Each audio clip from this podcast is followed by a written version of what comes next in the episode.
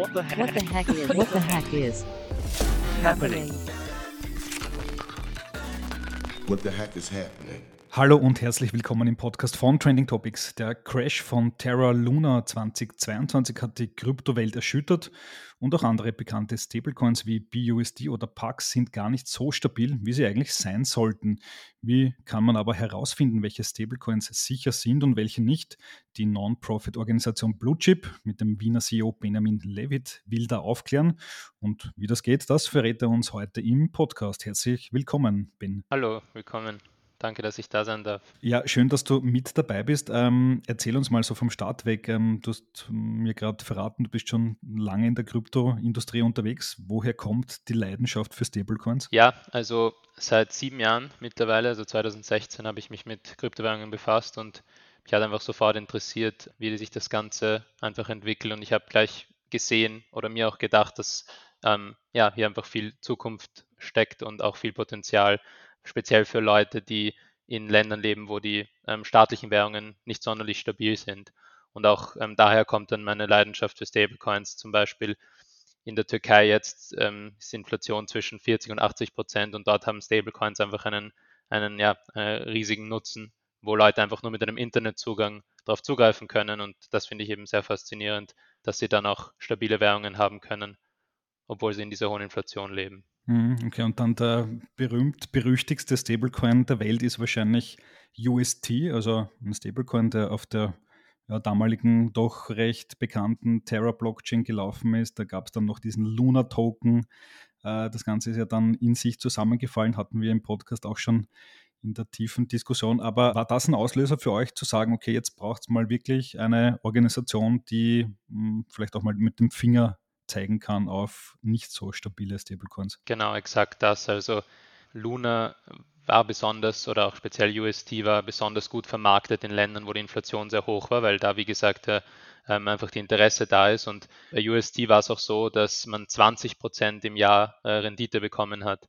Und das ist natürlich dann für Leute, die in, in, ja, in 50 Prozent Inflation leben, einfach eine Wahnsinnsoption, ähm, da quasi zu flüchten und noch diese 20 Prozent zu bekommen. Und für einen Nutzer, der jetzt nicht äh, sich jahrelang oder ähm, einfach länger mit, mit Krypto befasst, diese Person wüs wüsste gar nicht, dass es da einen Unterschied gibt zwischen UST oder USDT oder USDC, weil im Endeffekt sind die dann alle an den Dollar gehaftet. Und ähm, da denkt man sich, ja, da nimmt man halt die Stablecoin, die, die ähm, im Jahr am meisten ähm, quasi ähm, abwirft. Und ähm, genau, uns ist es einfach ein riesiges Anliegen, genau diese Leute eben ähm, zu beschützen, dass, dass die Leute einfach irgendeine Plattform haben, auf die sie verweisen können oder von der, der sie etwas quasi lernen können und sehen können, dass es da eben essentielle Unterschiede im grundlegenden Konstrukt der Stablecoin eben gibt. Genau. Mhm.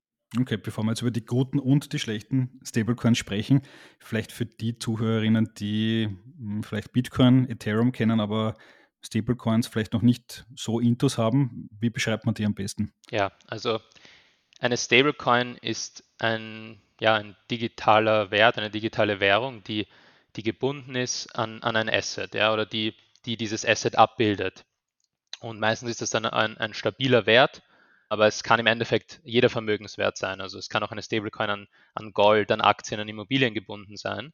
So wie wir es aber quasi am, am häufigsten kennen, gibt es Stablecoins, die an äh, zentrale Währungen gebunden sind, also an Fiat-Währungen, Fiat an den Dollar oder an den Euro und ähm, die repräsentieren ähm, diesen dann, ja. Und ähm, genau, das wäre so einfach das Grundkonzept einer simplen Stablecoin. Hm, ja, aus meiner Sicht Haupteinsatzgebiet ist ja das Trading, das heißt, wenn man auf äh, Exchanges unterwegs ist, ähm, mit Bitcoin, Ethereum, was auch immer handeln will, dann sind diese Stablecoins ja recht, recht nützlich, weil ähm, die erlauben es, die irgendwie so als eine Art digitalen Dollarersatz zu verwenden, um schnell traden zu können. Jetzt hast du ja vorher gesagt, Stablecoins sind auch in ähm, Ländern mit hoher Inflation gebräuchlich. Das heißt, die sind jetzt nicht nur zum Traden da, sondern findet das wirklich statt, dass Menschen äh, am Markt da draußen mit Stablecoins bezahlen? Genau, ja, also ähm, definitiv ähm, auch das Trading ist relevant, weil Leute können einfach ähm, Stablecoins über die Blockchain in, in, wenigen Sekunden oder Minuten senden. Es geht natürlich ähm, mit, dem, mit dem Euro nicht so leicht. Dadurch ist es einfach extrem praktisch, äh, das auch als Handelsmittel zu verwenden. Und ja, zum Beispiel in, in Ländern, wo die Inflation sehr hoch ist, aber es keine direkten Wege gibt, mit Stablecoins zu bezahlen, ist es dann trotzdem oft so, dass Leute in diese Stablecoin flüchten und das quasi ihre, ihren Wert dort für ein paar Tage oder ein paar Wochen aufbewahren und wenn sie dann den wieder brauchen, um sich jetzt ähm, alltägliche Sachen zu kaufen, würden sie das quasi dann wieder zurückverkaufen in die, in die staatliche Währung. Aber einfach schon diese paar Wochen außerhalb dieser 50% Inflation zum Beispiel eben seinen Wert aufbewahren zu können, ist schon ein, ein Riesenmehrwert. Mhm. Okay.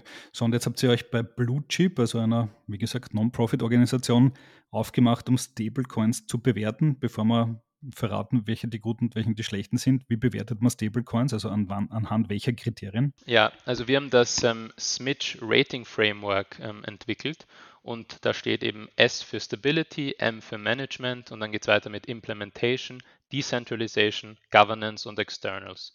Und das sind so die sechs Oberkategorien, die dann weiter in Unterkategorien aufgeteilt sind. Und wir ähm, gehen da wirklich auf die essentiellen Punkte, die es bei Stablecoins gibt, ein und S, was für Stability steht, wäre wirklich so der Hauptpunkt. Da schauen wir auf die Pack Performance zum Beispiel. Das ist, wie lange und wie verlässlich hat diese Stablecoin den Pack, also quasi die Haftung, an die es gebunden sein soll, den Wert ähm, wirklich halten können. Dann schauen wir uns auch den Stability Mechanism an, also wie genau versichert dieses Stablecoin oder dieses Modell, dass ähm, die Stablecoin auch äh, stabil bleibt. Und da schauen wir uns auch die Collateralization Ratio an und da geht es wirklich darum, wie viel von dem Backing existiert wirklich. Also wenn, wenn die Stablecoin, sagen wir, eine Million Token hat, gibt es dann auch ähm, eine Million Dollar, wenn das quasi so angegeben ist auf der Bank oder gibt es dann gibt's da nur 500.000? Ähm, das ist eben wichtig dann zu überprüfen und dann schauen wir uns auch genau an, wo liegen diese Assets, wer verwaltet diese Assets. Da gibt es dann eben ganz, ganz viele Unterpunkte, die wir im Smith Rating Framework ähm, uns eben anschauen. Und da kommt dann eine Punktzahl raus am Ende, wenn wir das analysieren und die äh, wird dann übersetzt in eine Note, kann bestenfalls A plus und schlechtestenfalls ein, ein F sein. Alles klar. So, und jetzt wollen wir es wissen, wer bekommt A plus von den, glaube ich, 15 Stablecoins, die ihr bewertet habt? Genau, also wir haben mit den äh, größten 15 gestartet vom Trading Volume und es bekommt keine einzige Stablecoin ein A+. Also das Beste ist, ist ein A. Oh, okay. Ja, es, es ist, es soll natürlich nicht einfach sein, dieses A+, wie wir es auch gerne nennen oder versuchen zu etablieren, ist der Blue Chip Standard. Ähm, und der ähm, ja, ist bei uns sozusagen noch nicht erreicht. Wir haben jetzt noch keine Stablecoin gesehen, die, die das hat, aber natürlich ähm, ist auch ein A eine extrem gute, gute Note. Und da gibt es zum Beispiel ähm, BUSD, also Binance, Binance Coin, aber hier ist ganz wichtig zu beachten, dass es um die äh, Binance Coin auf Ethereum geht, die von Paxos geissued ist und, und auch hier ähm, gibt es ähm, hinzuzufügen, dass diese Stablecoin noch ungefähr ein halbes, dreiviertel Jahr redeemable ist. Das bedeutet, man kann sie umtauschen, den, den Token für einen Dollar jederzeit. Aber sie wird dann eben eingestellt. Das ist ähm, bei dieser Stablecoin einer der wenigen der Fall.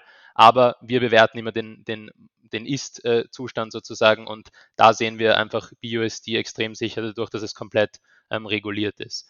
Ähm, des Weiteren ist auch Gemini GUSD ein A, ähm, ist auch ähm, komplett reguliert und genau, ähm, ist auch von dem Gemini Exchange eben rausgebracht. Mhm, okay. Was ist mit den zwei bekanntesten Stablecoins, USDT, also Theta und USDC, äh, USD-Coin von Circle und Coinbase? Das sind ja die mit den größten Marktvolumen. Was für Noten bekommen die? USDC ist bei einem B+, das ist ähm, sehr stark. Ähm, man muss dazu sagen, dadurch, dass wir diesen D-Pack hatten, also ähm, USDC hatte oder Circle hatte 8% ihres Backings, also allen Assets, die USDC backen, ähm, auf der Silicon Valley Bank liegen. Und das ähm, war dann natürlich groß in den Medien und Leute haben den Token verkauft, den, die USDC Coin dann ist ähm, USDC auch um ungefähr 8% ähm, auch nach unten gegangen. Und das war natürlich dann ein Zeichen, dass hier der Stability Mechanism auch nicht äh, einwandfrei äh, funktioniert hat und der Verkaufsdruck war einfach äh, zu groß, äh, was dann auch nur sozusagen ein B Plus äh, ermöglicht hat. Aber generell sehen wir USDC als relativ sicher. Und bei Tether ist es so, da sind uns in einer gewissen Form die, die Hände gebunden, weil wir einfach nicht genug Informationen haben, um etwas Besseres als ein D zu geben. D steht bei uns für unsafe und ähm, F steht bei uns für Red Flag, aber dazu komme ich noch. Bei Tether ist es eben so, dass der regulatorische Status und auch die, die, die Audits einfach nicht äh, transparent äh, gezeigt werden und das ist dann einfach für uns quasi ja, unmöglich zu bewerten als Ratingagentur. Und natürlich gab es auch bei Tether schon jahrelang einfach verschiedene Meinungen und, und ja, große News, wenn man so will, aber im Endeffekt, wir, wir können einfach kein, keine bessere Note hier geben. Mhm, okay, aber interessante Ergebnisse eigentlich. Also äh, BUSD, also Binance USD, äh, ein Stablecoin, der auch auf regulatorischen Druck hin vom Markt genommen wird über Zeit, bekommt die beste Note und der weit verbreitetste Stablecoin, USDT, bekommt die schlechteste. Was sagt uns das insgesamt über die Stablecoin Branche, über den Sektor. Da gibt es noch viel Aufholbedarf, oder? Ja, gibt es auf jeden Fall. Der, der Grund ist wirklich, dass ähm, ja, USDT hat am längsten gelebt und auch ist auch der größte Stablecoin, aber durch diese ähm, Intransparenz im Endeffekt ähm, ist, ist einfach trotzdem extrem schwer, hier zu sagen, dass dieses Stablecoin sicher ist. Und nur weil die Stablecoin 99% der Zeit funktioniert, wissen wir noch immer nicht, was, was, wie, wie läuft es, wenn es mal nicht klappt. Es geht darum, wie kann die Stablecoin performen, wenn, wenn eine Krise ist. Wie ist dieser eine Prozent sozusagen, wenn es mal nicht, nicht gut läuft. Und, und das versuchen wir eben zu bewerten. Und bei BUSD sehen wir einfach kein Risiko für den Nutzer, dass der hier äh, einfach all sein Geld verlieren wird, weil wir können ganz klar hineinsehen. Und bei USDT können wir dieses Risiko eben nicht bestimmen. Dadurch ist das Risiko natürlich einfach größer. Mhm, okay. Äh, jetzt sind die meisten Stablecoins an den Dollar gebunden. Also das ist ja auch der, der größte Use Case äh, derzeit. Wie schaut es mit dem Euro aus? Es gibt ja immer wieder Projekte, die an den Start gehen, auch Startups, die einen Euro-Stablecoin machen wollen oder im kleinen Umfang machen. Aber was ist da der Status quo bei Euro-Stablecoins? Ja, also die sind auch definitiv mehr im Kommen, ähm, jetzt vor allem mit ähm, den neuen Regulationen und Mika ähm, ist auf jeden Fall ein sehr spannendes Thema und es gibt auch von Circle eine, eine Euro-Stablecoin äh, und, und eben das ist auf jeden Fall extrem äh, wichtig, auch genauso natürlich Euro-Stablecoins zu providen. Okay, alles klar. Wer künftig einen Euro-Stablecoin auf den Markt bringen will unter Mika, also der neuen Krypto-Verordnung der EU, die dann 2024 in Kraft tritt, was muss man mitbringen, um einen Euro-Stablecoin machen zu können? Muss man dann sogar eigentlich eine Bank sein, oder? Ja, quasi, genau. Es gibt da einfach äh, einige, einige ähm, Sachen, die zu beachten sind. Ähm, es ist sozusagen, ja, es ist nicht einfach, ähm, das alles äh, durchzuziehen, aber es ist dafür dann auch natürlich sehr sicher und geschützt für den Nutzer dadurch ähm, ja, ist das, wird das äh, einfach spannend sein zu sehen, wie, wie sich das entwickelt. Mhm, okay. Erzähl uns noch ein wenig was über Blue Chip selbst. Also ich habe schon erwähnt, das ist eine Non-Profit-Organisation, du bist der CEO. Ähm, wie finanziert ihr euch? Wie, wie monetarisiert ihr die Dinge, die ihr macht? Uns ist es wichtig, dass ähm, der Nutzer nichts für Blue Chip zahlen muss. Also ähm, es ist vor allem in den hochinflationären Ländern einfach, einfach ähm, essentiell, dass dass es hier diese Möglichkeit gibt, ähm, ja, auf, auf sichere äh, Ratings und transparente äh, Reviews im Endeffekt zurückzugreifen. Und ähm, dadurch ja, haben wir eine Non-Profit-Organisation äh, aufgesetzt ähm, und finanzieren uns eben durch Spender. Und unser Ziel ist es, eine große Vielfalt an Spendern eben zu generieren und, und, und ans Board zu holen, damit da auch einfach eine klare Unabhängigkeit äh, entsteht, eben, dass wir nicht von einem Spender eben abhängig sind. Das ist eben uns äh, sehr wichtig und ja, wir, wir hoffen eben ein, ein Public Good zu sein und die Definition dafür wäre dann einfach, dass jeder ähm, das zur Verfügung haben sollte, aber nicht dafür zahlen müsste. Und das ist quasi ähm, ja, unser, unser Plan eben für Blue Chip und Stablecoin Ratings und auch für Exchanges und Institutionen im Kryptobereich, aber auch ähm, weiter hinaus. Ähm, zum Beispiel haben wir jetzt ähm, seit kurzem die Raiffeisen Landesbank äh, Niederösterreich Wien auch an Bord als Spender bekommen und ähm, das ist dann natürlich eben super, dass einfach alle diese ähm, Firmen und, Institu äh, und, und, und Individuen die ja, das Krypto-Ökosystem und die ähm, Stablecoin-Ökosystem einfach ähm, stärken können. Mhm, okay. Ähm, und jetzt äh, bahnt sich ja am Markt an, dass so was ähnliches, hm, banal gesagt, wie Stablecoins von Staaten, von Zentralbanken kommen soll. Ich rede natürlich über den digitalen Euro, den digitalen Yuan, den digitalen Dollar, also sogenannte Central Bank Digital Currencies. Wie bewertet ihr die? Sind das überhaupt Stablecoins oder was ganz anderes? Also es ist, wie du gesagt hast, ähm, der Euro einfach digital. Also es ist kein Stability Mechanism wie bei einer Stablecoin dahinter. Ähm, und ähm, genau das Management ist auch einfach die Zentralbank dann. Also das heißt, es sind nicht wirklich ähm, Stablecoins, genau. Hm, okay. Ist das auch ein Thema für euch, mit dem ihr euch beschäftigt oder lasst ihr das mal links liegen? Ja, ich meine, es ist definitiv äh, sehr spannend und wird interessant zu sehen, wenn, wenn es dann einfach quasi, wenn sich auch viel mehr digital einfach umstellt natürlich, weil natürlich lädt das auch Leute ein, einfach sich damit zu befassen, mit dem Gedanken, dass, dass man nicht Bargeld ähm, verwenden muss.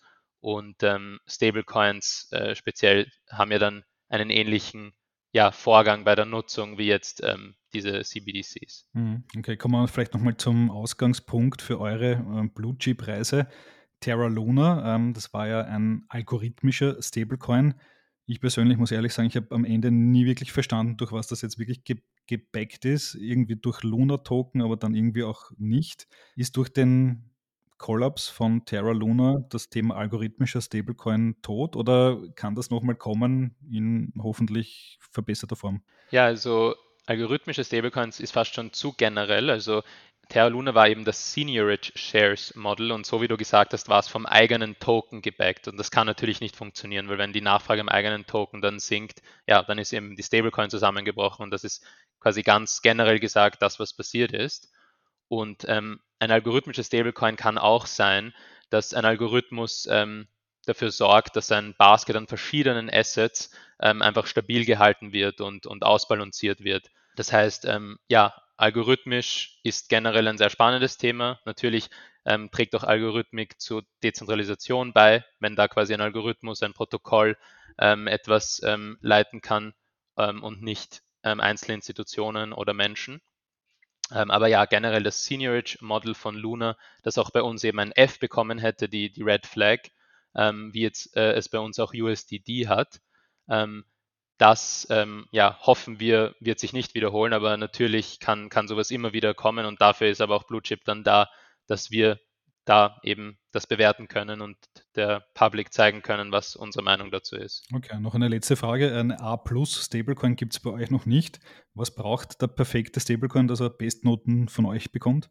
Ja, der perfekte Stablecoin braucht einen, ähm, einen sicheren Stability-Mechanismus und ähm, eine, eine gute Performance ähm, im Vergleich zu dem, zu dem Asset, an das es gehaftet ist und auch ähm, vor allem ähm, ein komplettes Backing, das auch noch sicher verwaltet ist. Dann braucht es ein gutes Management-Team, das auch keinen ähm, negativen Track Record hat. Dann ähm, braucht es äh, gute Governance. Das bedeutet eben auch, dass wenige Leute sehr, sehr essentielle Entscheidungen treffen können. Aber natürlich kann das wieder durch eine gute Regulation auch ausbalanciert sein. Also das ist auch immer dann so die Frage, ähm, wie, wie reguliert dieses Stablecoin ist. Und genau, wenn, wenn alle diese Sachen generell einfach mal erreicht sind, dann ist, ist, ist die Chance für ein A plus schon, schon da. Aber ich bin auch gespannt, wann wir das erste Mal ein A plus vergeben werden können. Alles klar, super. Und dann warten wir es mal ab, wann es den perfekten Stablecoin gibt mit A plus Noten von Blue Chip. Benjamin, vielen Dank fürs Interview. Vielen Dank. So, das war die heutige Folge des Trending Topics Podcast. Wenn es euch gefallen hat, lasst uns doch vier, fünf Sterne als Bewertung da und folgt dem Podcast auf Spotify, Apple Music und Co. Für Anregungen, Kritik, Feedback oder Wünsche zu zukünftigen Gästen schickt uns jederzeit gerne eine Mail an feedback at trendingtopics.at. Weitere News zu allen Inhalten gibt es natürlich tagesaktuell auf trendingtopics.eu. Danke an dieser Stelle an Geocast für die tolle Post-Production. Euch danke fürs Zuhören. Bis bald.